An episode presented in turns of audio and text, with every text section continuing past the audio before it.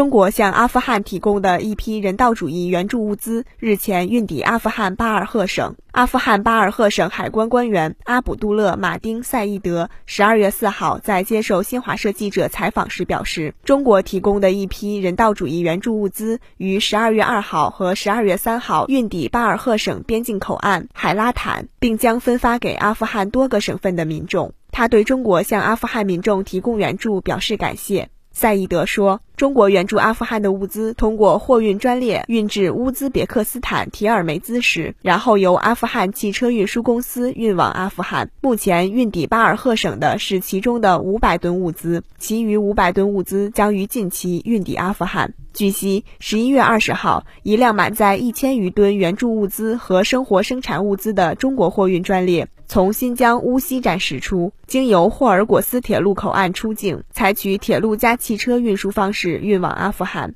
九月二十九号，中国首批紧急人道主义援助物资运抵阿富汗。中国驻阿富汗大使馆近日还向阿富汗多地民众捐赠了一批食品。